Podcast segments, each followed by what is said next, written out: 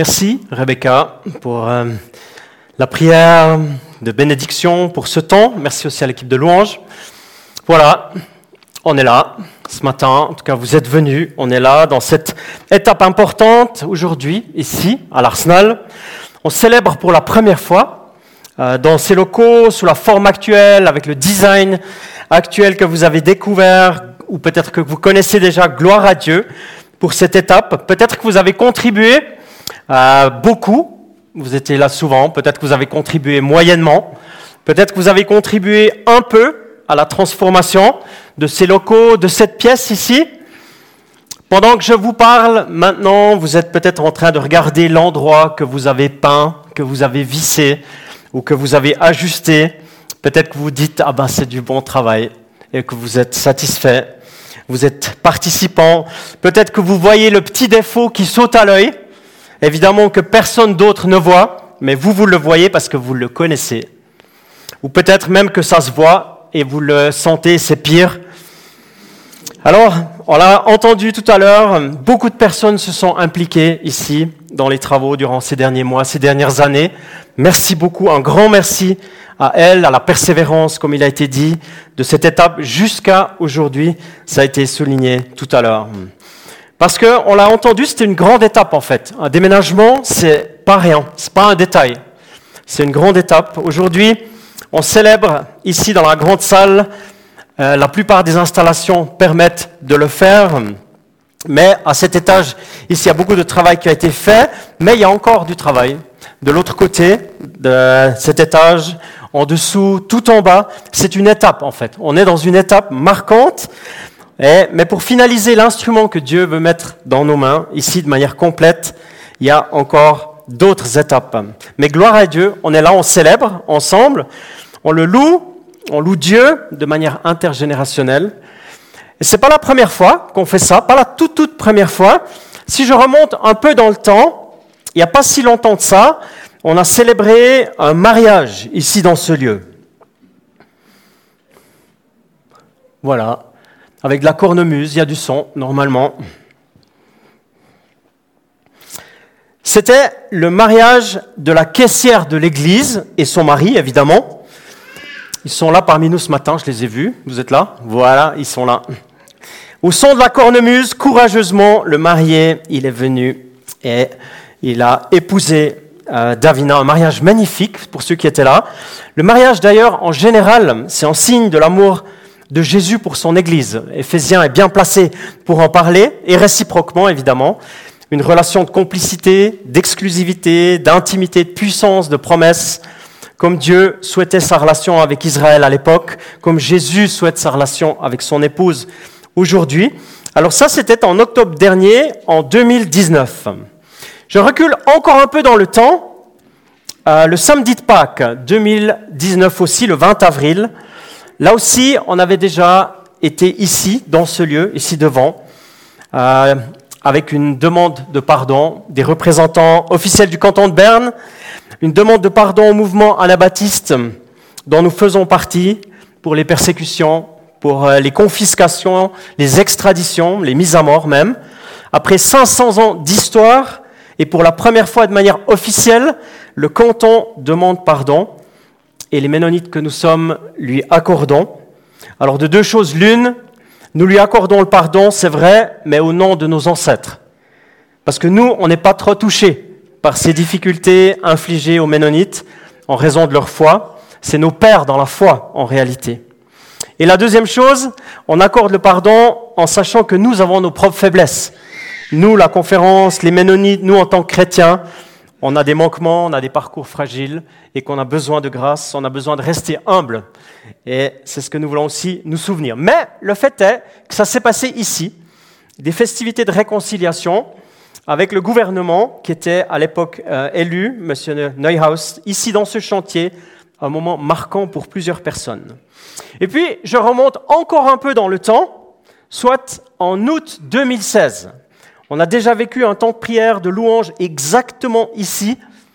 Alors bien sûr, la salle, elle n'était pas tout à fait aménagée comme aujourd'hui, évidemment. Elle était plus un peu version originelle. Voilà.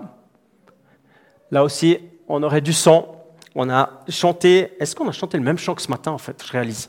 On a chanté Hosanna aussi à, cette époque-là, voilà. C'était un peu différent que maintenant, hein. si vous regardez le contexte, c'était nettement plus Arsenal, comme ça. 13 août 2016, ça fait exactement 1296 jours, ces images. 1296 jours en arrière. On avait déjà l'occasion de vivre ce temps de louange ici, un temps de prière dans ce lieu, et puis ce matin, on le fait de manière officielle. Quel privilège, quel cadeau. Alors, comme mentionné, c'est une première étape qui a été établie, c'est un privilège. Et puis ce matin, j'aimerais partager quelques pensées, je ne vais pas être trop long. J'aimerais poursuivre notre réflexion sur Éphésiens. On a dit qu'on commençait notre réflexion sur cette lettre aux Éphésiens en haut, à Belfond, et puis on la poursuit ici.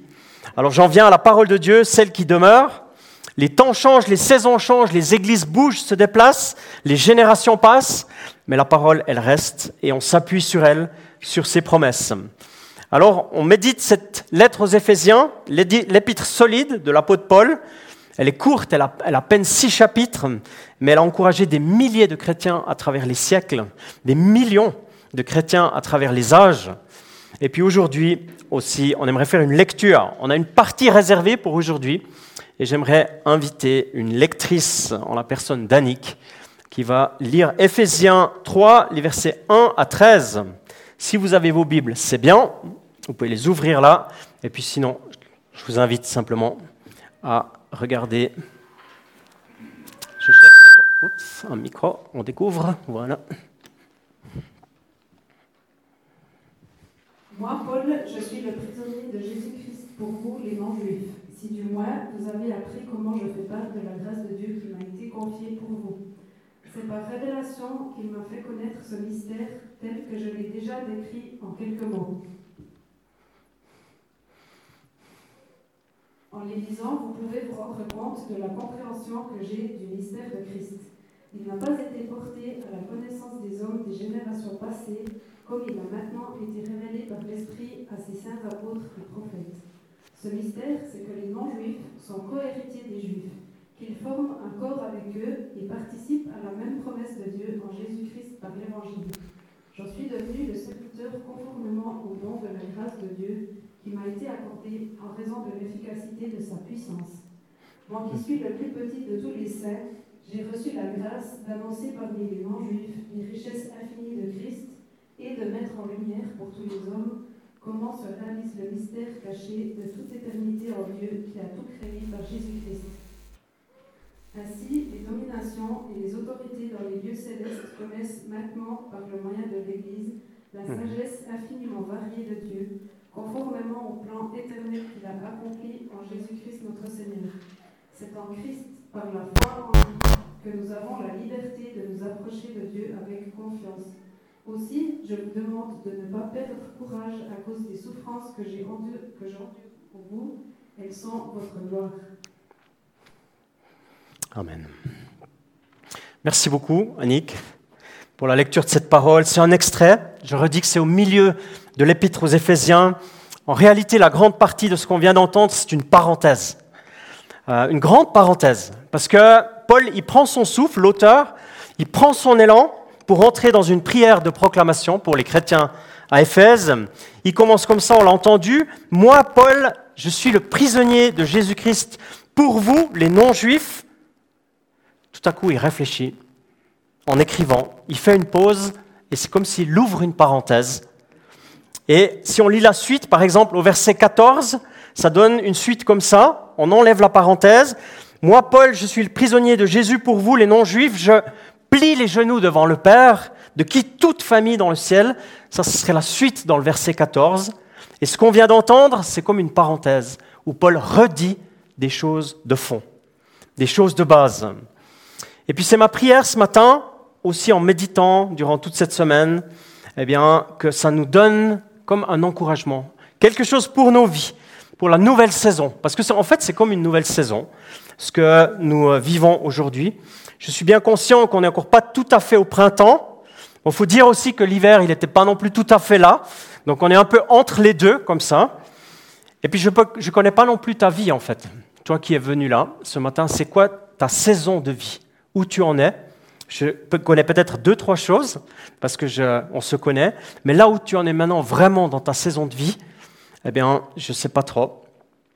Mais je sais par contre que dans notre communauté, c'est une nouvelle saison d'être ici, une nouvelle saison de vie d'église. Depuis dimanche passé, déjà, on a pris congé de nos locaux à Belfond 37 durant toute la semaine passée. Les choses passaient de Belfond à ici, gentiment. Et puis précisément ce matin encore, à 9h30, pour celles et ceux qui étaient là, eh bien, on entre dans cette nouvelle saison, on traverse le village et on entre dans cette nouvelle saison. Nouveau lieu, nouvelle étape, nouvelle géographie, nouveaux contenants, nouveaux espaces, en quelque sorte une vraie nouvelle saison. Un nouveau chapitre de la vie de l'Église s'ouvre ce matin. Alors les quatre offres que j'aimerais partager, que je souhaite vous communiquer, parce qu'ils m'ont été communiqués aussi comme ça par le Seigneur, eh bien, euh, ce sont les choses suivantes. Elles se sont affichées normalement. Voilà, c'est ça. Alors, comme je disais, c'est depuis la nouvelle scène ici, les nouveaux spots aussi, c'est un peu nouveau pour moi là, euh, de voir la lumière, un nouveau baptistère aussi. Je suis sur le baptistère, en fait, mais il n'est pas encore tout à fait prêt, hein, Yon? Pas encore tout à fait.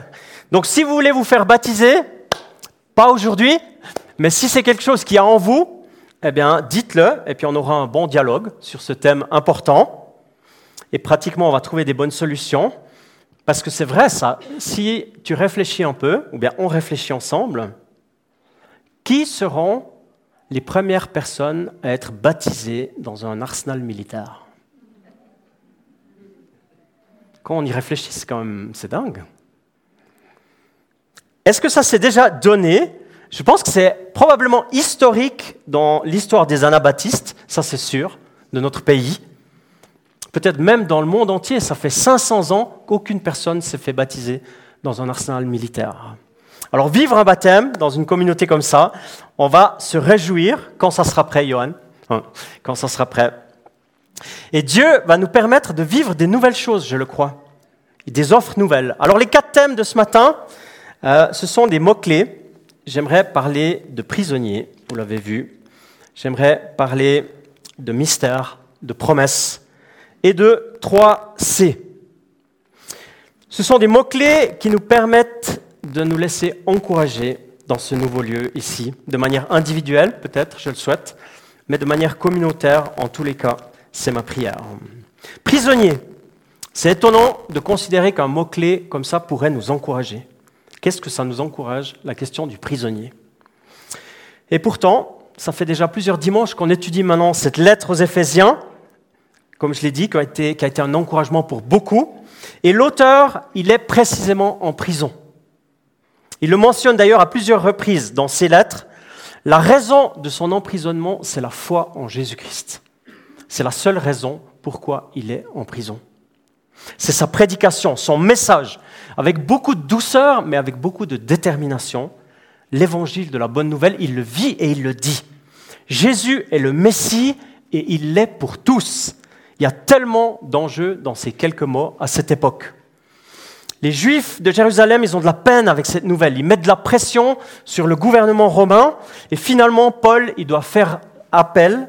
Il fait valoir son droit de citoyen romain. Il dit, j'en appelle à l'empereur. Alors humainement, il est le prisonnier de Néron. Spirituellement, il est prisonnier à cause de sa foi.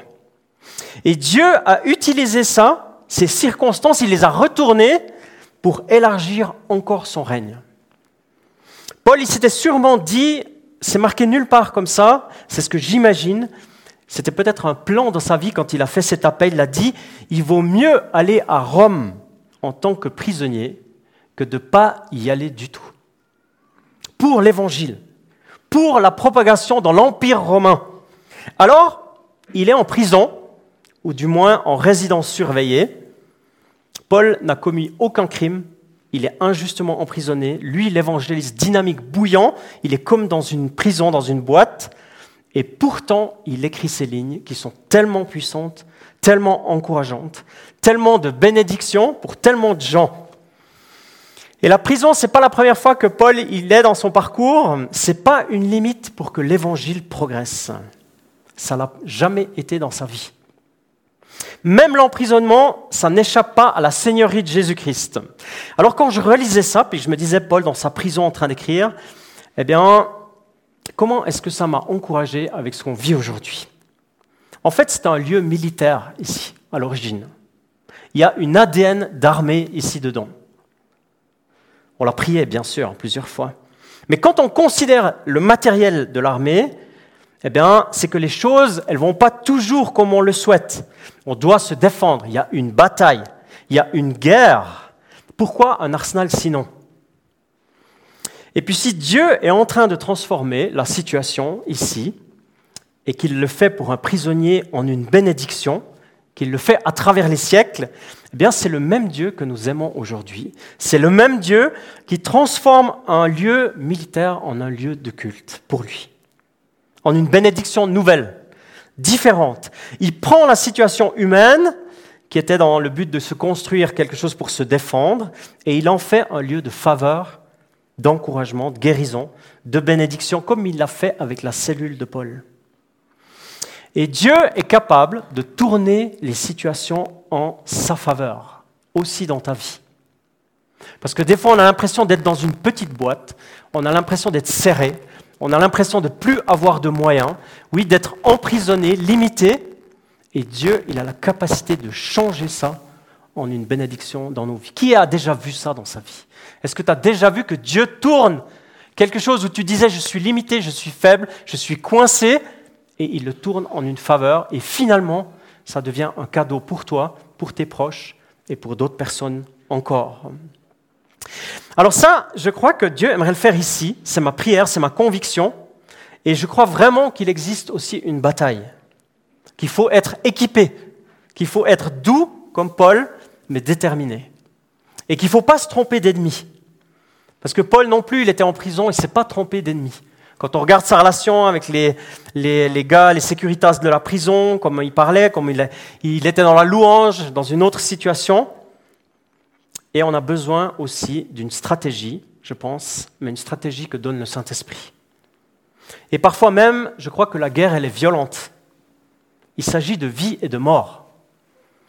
Et je pense que Dieu aimerait nous équiper. Alors, les ennemis, ce ne sont plus des hommes, des femmes, c'est plus la chair et le sang, mais c'est des principautés. Éphésiens va nous le rappeler un peu plus tard. On va en entendre parler durant ces prochains mois. Mais on a besoin d'être comme éclairé par Dieu pour comprendre quelles sont les vraies batailles, quels sont les vrais enjeux, quelles sont les vraies guerres dans ma vie. Pour ma vie, pour la vie de mon couple, pour la vie de ma famille, pour la vie de ma région, de là où j'habite. Alors ça m'a beaucoup encouragé parce que Paul, il a été une source de bénédiction même sous pression. Comment est-ce que Dieu il veut t'équiper aujourd'hui? Comment est-ce qu'il veut nous donner ici à l'Arsenal d'être un canal de bénédiction, un canal de faveur dans cet ancien lieu militaire? Comment il le fait? Mystère. Mystère, ça c'est le thème principal de ce chapitre. L'apôtre soulève plusieurs fois ce mot mystère ou plan secret, plan confidentiel. Mais le vrai terme, le grec, c'est mystère. C'est proche du français, c'est mysterion. C'est exact, c'est la même racine. Mais la signification est un peu différente. En français, quand on parle de mystère, ça reste caché, obscur, inconnu, bizarre, c'est un mystère. Parfois même dans nos parcours de vie, ça nous arrive de le personnaliser en disant il est mystérieux. Ou ce type, c'est un mystère. Ça vous est déjà arrivé de penser ça? C'est un mystère ce gars. Dans la compréhension biblique, c'est une vérité qui se révèle, quelque chose qui n'était pas connu et qui tout d'un coup devient connu comme un voile qui se lève, qui permet à tous de réaliser et de voir. Ce qui était inaccessible, ça devient accessible. Ce qui était inexplicable, ça prend tout son sens, ça devient une cohérente évidence. Quand on regarde cette salle aussi, qu'on considère les images qu'on a vues tout à l'heure, on pourrait se dire c'est un mystère cette transformation. Comment est-ce qu'on arrive à quelque chose de si joli, de si cohérent, à partir de vide et de gris et de bois et de murs? C'est presque mystérieux. Mais quand on parle avec Johan, les bénévoles, les professionnels qui étaient ici, eh bien, il existe des clés au mystère. Des explications physiques, concrètes, de travail, de transpiration, de stratégie, des secrets dévoilés, des plans, des vrais plans. Et puis Paul, ici, je reviens au texte, il parle d'un mystère que Matthieu a déjà abordé dimanche passé. Il s'agit de la nouvelle famille en Dieu. En Jésus, le mystère de la nouvelle société après la venue de Jésus. Une puissance extraordinaire de force, de mystère révélé. Ce qui était dans le cœur de Dieu depuis toujours devient la réalité. Les juifs et les non-juifs, en Jésus, en Yeshua, le Messie, forment une nouvelle société, une nouvelle réalité. Le mystère est levé. Et il y a trois mots qui commencent dans euh, le verset 6 par le même mot. Ça se voit qu'en grec, parce qu'en français c'est différent. Mais ils commencent tous par le mot sun, S-I-N, sin, comme en français synonyme, synergie, ça veut dire ensemble, mettre ensemble. Ensemble, on est cohéritier du royaume de Dieu. Ensemble, tu fais partie du même corps. Ensemble, on est co-acteur ou on participe. C'est magnifique et c'est puissant en même temps. Nous, en tant que non-juifs, en tant qu'étrangers, eh bien, on est partie prenante du plus grand projet de tous les temps l'implication dans le royaume de Jésus. C'est mystérieux, mais c'est révélé. Et pour ceux qui se souviennent de la prédication de Matthieu, vous vous souvenez, ce sont les riches et les moins riches, et même les pauvres, et même les très pauvres, s'il y en a au milieu de nous. Ce sont les Ménonites, ceux qui ont un nom de famille typiquement ménonite, et ceux qui ont un nom différent, mais qui sont chrétiens, qui sont disciples. On est cohéritiers ce sont les contemplatifs et ce sont les charismatiques, comme il a été mentionné. Ce sont ceux qui sont dans la foi depuis des décennies et ceux qui découvrent la foi peut-être même aujourd'hui, on est cohéritiers au même titre. C'est mystérieux, mais ça se révèle. En fait, c'est la réalisation du plan de Genèse 12, qui est tout au début des Écritures, où Dieu dit à Abraham, au père de la foi, il dit, toutes les familles de la terre seront bénis en ton nom. Toutes les familles de la terre. C'est pour ça que la prière dans Ephésiens 3, 14, qui est juste après ce qu'on médite ce matin, dit, Paul dit, je plie le genou devant, euh, devant le Père de toute famille dans les cieux et sur la terre, qui tire le nom du Père.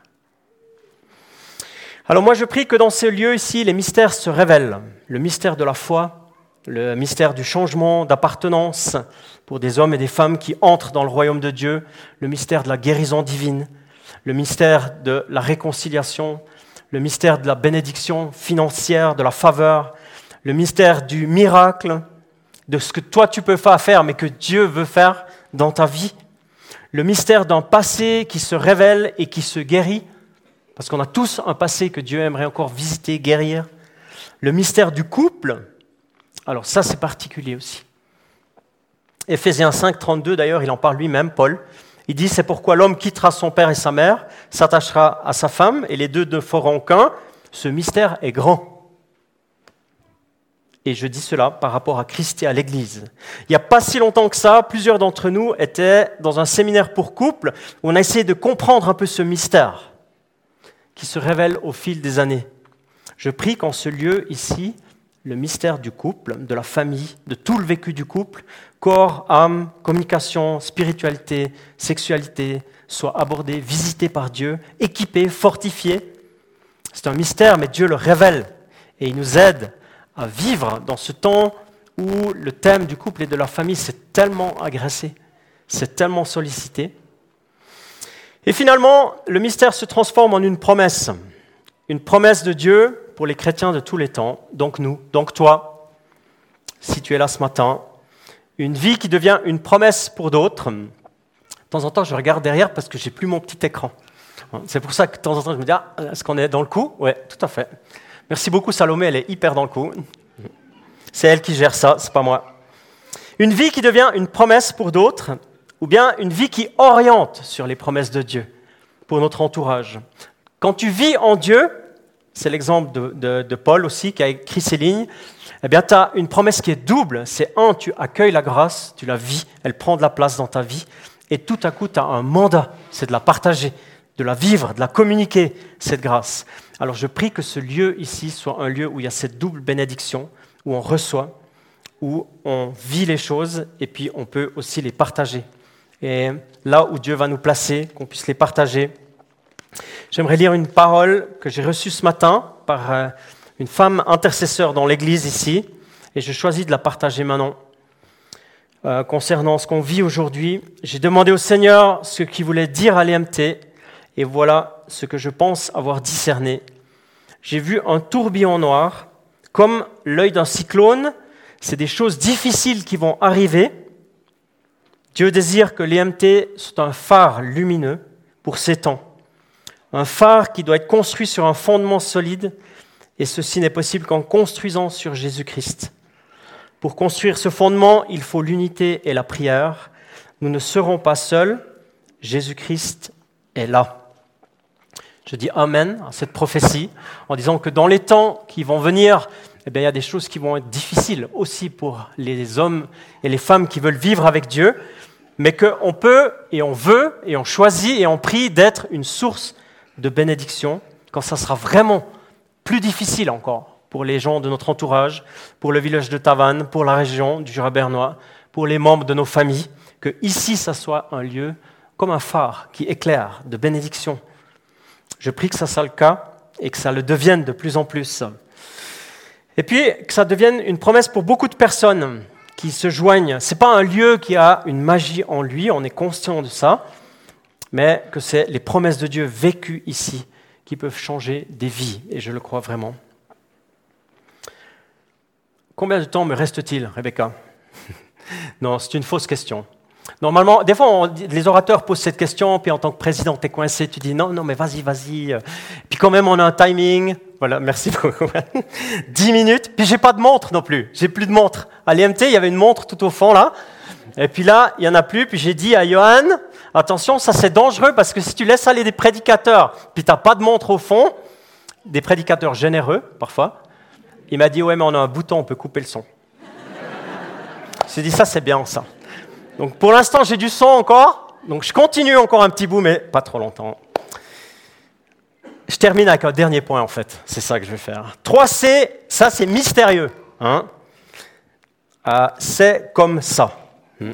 C'est comme ça. Euh, on peut dire ça comme ça, il y a 3C là, mais il y a plus, évidemment qu'il y a plus. C'est la fin du texte qu'on médite aujourd'hui. Versets 12 et 13 pour ceux qui suivent dans leur Bible.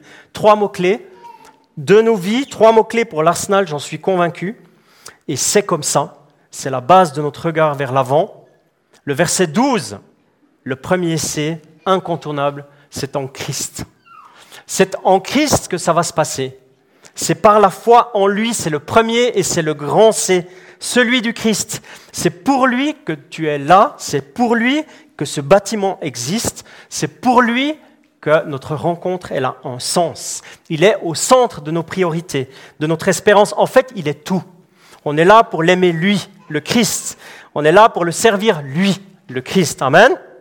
Il prend la place, la place, il prend la présidence, il prend l'honneur, il prend la louange, il prend la gloire, il prend le centre, les bords, il prend tout, toutes les pièces, il communique sa pensée, il s'établit sur le trône, il gouverne, il parle, il ajoute des personnes à son règne, il transforme, il, bénit, il guérit, il est le oin, le Messie. C'est pour ça que je vis et c'est pour ça que je vais mourir aussi en Christ. Il est tout, il est l'alpha, l'oméga. Et on peut s'approcher de lui, et c'est mon deuxième C, c'est toujours le verset 12, avec confiance.